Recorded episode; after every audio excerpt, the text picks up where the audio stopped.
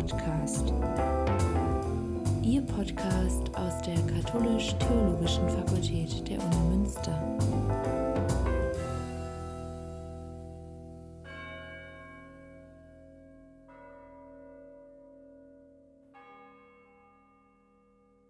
Ruth Kubina ist Studienreferentin im Bischöflichen Priesterseminar Borromeum. Im Theo-Podcast kommen ebenfalls zu Wort der Regens des Borromeums, Hartmut Nius, Dr. Adrian Vipatlo, Professor für Exegese des Neuen Testaments, und die Studierenden Eva Wilbert und Hendrik Roos.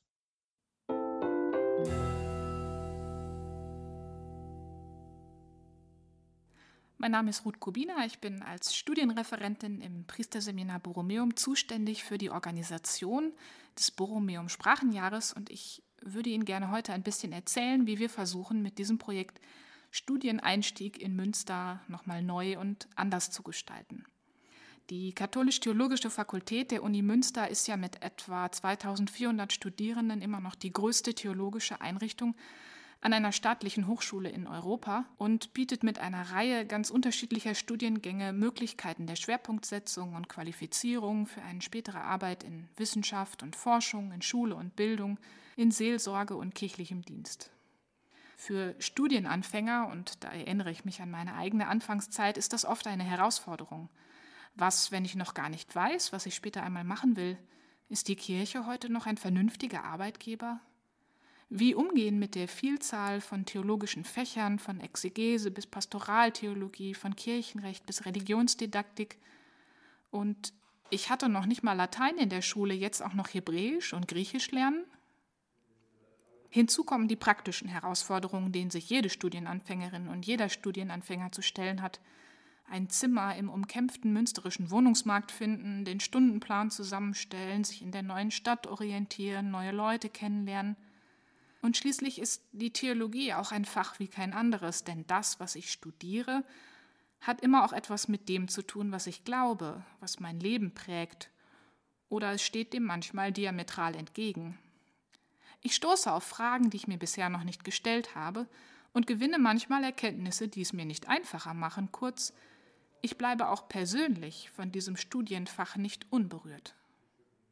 In Münster bietet seit 2018 das Borromeum Sprachenjahr die Chance, sich diesen Fragen gezielt und mit breiter Unterstützung zu stellen. Für dieses studienvorbereitende Jahr, das das Priesterseminar Borromeum organisiert, kooperieren wir mit der Katholisch-Theologischen Fakultät, um einen optimalen Einstieg in die Studienzeit zu ermöglichen und darüber hinaus Perspektiven zu eröffnen.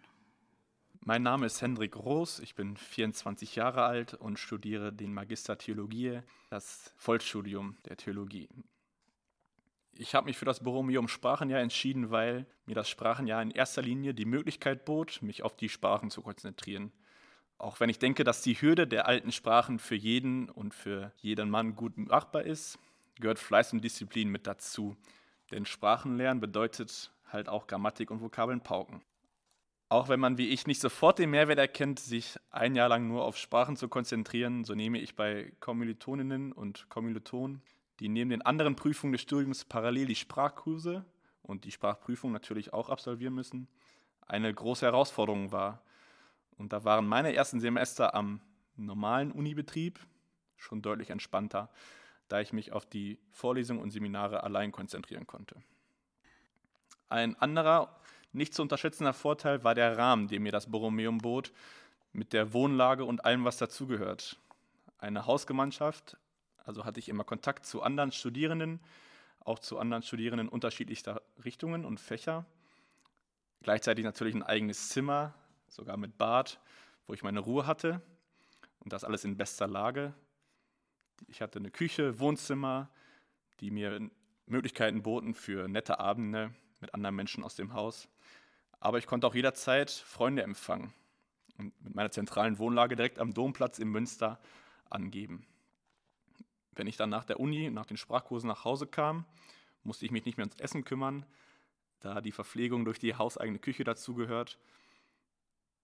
Und diese Rahmenbedingungen haben es mir ehrlich gesagt ziemlich leicht gemacht, diesen neuen Lebensabschnitt, was das Studium am Ende doch ist, relativ gut anzunehmen. Und ich konnte gut in Münster ankommen. Teilnehmen am Sprachenjahr können Frauen und Männer, die sich für das Theologiestudium interessieren und die dafür notwendigen alten Sprachen erlernen möchten. Das geht im Sprachenjahr einfacher, weil nicht nebenbei andere Prüfungen des Studiums absolviert werden müssen. Aber warum sind diese alten Sprachen überhaupt so viel Aufmerksamkeit wert? Ja, mein Name ist Adrian Vypadlo. Ich bin seit 2013 Professor für die Exegese des Neuen Testamentes und möchte mit Ihnen ein paar Gedanken austauschen zum Thema biblische Sprachen und die Notwendigkeit eines Sprachenstudiums. Erlauben Sie mir einen kleinen Umweg oder Anweg. Der Second-Hand-Shop rettet unseren Geldbeutel. Diese Erfahrung haben Sie bestimmt schon einmal gemacht in Ihrem Leben oder sogar mehrmals. Egal ob gebrauchte Bücher, Kleidung oder Videospiele aus einem Second-Hand-Shop, der Geldbeutel bleibt geschonter als beim Erwerb fabrikneuer Ware. Aber auch andere Entdeckungen sind hier möglich. Zum Beispiel enthält ein gebrauchtes Buch viele Eselsohren, Kaffeeflecken, markierte Stellen und angerissene Seiten. Vielleicht sind einige Stellen auch nicht mehr gut lesbar, weil die Druckfarbe verblasst ist. Oder vielleicht ganz simpel ausgedrückt, man spürt, dass es hier nicht ganz neu zugeht. Doch warum erzähle ich Ihnen das? Ich gebe gerne zu, um einen lebenspraktischen Aufhänger für das zu haben, was ich Ihnen heute eigentlich sagen möchte, nämlich etwas über die biblischen Sprachen das Hebräische und das Altgriechische. Die Bibel ist in mehr als 2000 Sprachen weltweit übersetzt worden. Die Betonung liegt hier auf übersetzt. Mein Doktor-Großvater, so könnte man vielleicht sagen, also der Doktorvater meines Doktorvaters Knut Backhaus, er hieß Josef Ernst, er war Neutestamentler in Paderborn und er schrieb Mitte der 1980er Jahre ein schönes handliches Buch mit dem Titel Studium Neues Testament. Es war damals somit das erste theologische Fachbuch, das ich als junger Theologiestudent gelesen habe. Josef Ernst schrieb, Zitat, die Übersetzungen der Bibel sind letztlich nichts anderes als Ware aus dem Second-Hand-Shop. Ihnen fehlt es nicht nur an geschmacklicher Originalität, mehr noch, es fehlt ihnen oft genug an sachlicher Präzision. Zitat Ende. Ich möchte es anders ausdrücken. Wenn wir uns für eine Bibelübersetzung entscheiden, dann müssen wir uns zunächst entscheiden, welche Übersetzung es denn sein soll. Und wenn wir uns entschieden haben, dann müssen wir zugeben, es ist nicht das Original, sondern es ist eine Übertragung. Oder mehr noch, es ist der Versuch einer Übertragung, der als solche immer auch mit zahlreichen Interpretationen verbunden ist. Denn eine Übersetzung ohne Interpretation gibt es nicht, kann es nicht geben. Einen Text ohne vorhergehende Interpretation kann es nur im sprachlichen Original geben. Und wenn wir das Original greifen, um es in seiner sprachlichen Schönheit zunächst zu genießen und um dann in einem zweiten Schritt eine eigenverantwortete Übersetzung zu wagen, dann müssen wir zumindest ein Stück weit die Fähigkeit haben, die Sprachen zu beherrschen, zumindest uns in sie hineinzudenken. Bezüglich des Neuen Testamentes, dem ich besonders verpflichtet bin, hat Martin Luther deutliche Worte gefunden. Er sagte, wir werden das Evangelium nicht gut ohne die Sprache erhalten. Die Sprachen sind die Scheide, darin das Messer des Geistes steckt. Das Neue Testament ist im sogenannten Koine-Griechisch verfasst worden, welches die damaligen Menschen im Mittelmeerraum als den allgemeinen Dialekt des Altgriechischen benutzten. Um aber zu erahnen, wie die Autoren des Neuen Testamentes dachten, fühlten, argumentierten, ist es notwendig, in ihrer Sprachwelt einzutauchen. Tausende Beispiele könnten genannt werden, drei möchte ich mal herausgreifen. Der mit dem Griechischen nicht vertraute Leser kann nur schwer die beiden Lesarten der Schächerbitte im Lukas-Evangelium nachvollziehen. Lukas 23, der Mensch, der neben Jesus gekreuzigt wurde, bittet, Gedenke meiner, wenn du in dein Reich kommst. Oder er bittet, Gedenke meiner, wenn du in deine Königsherrschaft kommst. Dahinter steckt das Wort Basileia, das eben lokal mit Reich oder mit dem dynamischen Terminus Königsherrschaft übersetzt werden kann. Ein anderes Beispiel ist der Begriff der Psyche, welches wir gerne einfach mit Seele übersetzen. Aber hier muss man genau hinschauen. Nicht immer meinen die Autoren und Autorinnen des Neuen Testamentes immer nur das eine, Seele, sondern wir müssen genau schauen, was gemeint sein könnte. Psyche kann heißen Atem, Hauch, Leben, Person, Existenz und vieles, vieles mehr. Und ein weiteres sehr bekanntes Beispiel ist der Logos, von dem der Johannesprolog sagt, das Wort ist Fleisch geworden. Dieses Wort, dieser Logos, kann einen ganzen Strauß an Übersetzungsmöglichkeiten entfalten. Wort, Sinn, Lebenssinn oder auch die Zugewandtheit Gottes zu seiner Schöpfung, zu unserer Welt. Was also für einzelne Worte gilt, gilt umso mehr für ganze Sätze und Satzgebilde. Wie funktioniert eigentlich das Zusammenspiel von einzelnen Worten, von Satzbau, Stil und Denkart? Das kann nur derjenige und diejenige wirklich ergründen, der bzw. die sich nicht nur mit der Ware aus dem Second-Hand-Shop, hier als Bild für die Übersetzung der Bibel benutzt, sich eben nicht mit dieser Ware begnügt, sondern wer sich die Mühe macht, das Original zu greifen oder, um ein anderes Bild zu gebrauchen, der sich die Mühe macht, sich niederzuknien, um aus der Quelle zu trinken. Josef Ernst bringt das auf den Punkt, wenn er sagt, Zitat, die Sprache ist nicht ein auswechselbares, äußeres Gewand, sondern die dem Wort eigene äußere Gestalt. Weil die Offenbarung Gottes in diesen biblischen Sprachen, Hebräisch und Griechisch geschehen ist, muss sich die Theologie auf sie einlassen. Übersetzungen sind gut und richtig. Sie sind und bleiben ein erster guter Zugang zur Bibel, zum Wort Gottes. Aber sie sind eben Ware aus dem Second-Hand-Shop. Und manchmal sparen wir eben an der falschen Stelle, wenn wir uns allein mit dieser Ware begnügen. Wir, die Theologinnen und Theologen, sollten hier nicht stehen bleiben, sondern das hebräische bzw. griechische Original greifen und sprachlich das Wort Gottes erkunden, die Antwort Gottes auf die Frage, die wir Menschen uns selber sind. Im Laufe des Jahres werden neben den Sprachkursen außerdem zwei Praktika gemacht, von denen eines auch für das Studium anrechenbar sein kann. Diese Praktika werden intensiv vorbereitet und reflektiert. Darüber hinaus sind sie die Chance, erste Erfahrungen mit der Arbeitswirklichkeit in theologisch geprägten Berufsfeldern zu sammeln. Einführungskurse, zum Beispiel in die Theologie und Philosophie oder in die Feier der Sakramente, bieten außerdem erste Einübungen ins theologische Denken und Argumentieren. Ein Rhetoriktraining und Unterricht in Stimmbildung vermitteln außerdem ganz praktische Kenntnisse für viele spätere berufliche Einsatzorte. Die Einführungskurse und auch das Praktikum, was zum Sprachenjahr dazugehört und was auch Teil des Studiums ist, also was vor allem das Praktikum, was man während des Studiums machen muss, ähm, bot mir abgesehen äh, auf die Vorbereitung für die Prüfung die Möglichkeit, mich noch einmal zu orientieren. Nicht nur in beruflicher Perspektive, sondern ich konnte mir auch nochmal die Frage stellen, welche Rolle spielt eigentlich der Glaube tatsächlich in meinem Leben und vor allem, was bedeutet das für mich als Student der katholischen Theologie, mein Glaube? Ist es wirklich so ein Fundament, was mich tragen kann, wie ich es denke? Und diese Frage zu klären, macht fürs Studium, vor dem Studium noch einmal Sinn, fand ich. Und nachträglich muss ich sagen, es macht das Ganze einfacher, diese Frage klar zu haben. Dazu dienten die Kurse, aber auch das Praktikum. Ich hatte nochmal die Möglichkeit, meinen beruflichen Interessen nachzugehen und zu gucken, in welche Richtung soll es gehen. Ich hatte aber auch die Chance, nochmal neue berufliche Interessen kennenzulernen. Die Einführungskurse waren eigentlich so meine ersten richtigen Auseinandersetzungen mit dem theologisch-philosophischen Denken und sind so die ersten Berührungspunkte, solche Fragen mal zu beantworten. Und auch diese Zeit konnte ich nochmal gut nutzen, um zu reflektieren, ob dieses Studium tatsächlich das Richtige für mich ist. Besonders wichtig für die meisten ist, diese Zeit im Sprachenjahr nicht allein zu verbringen.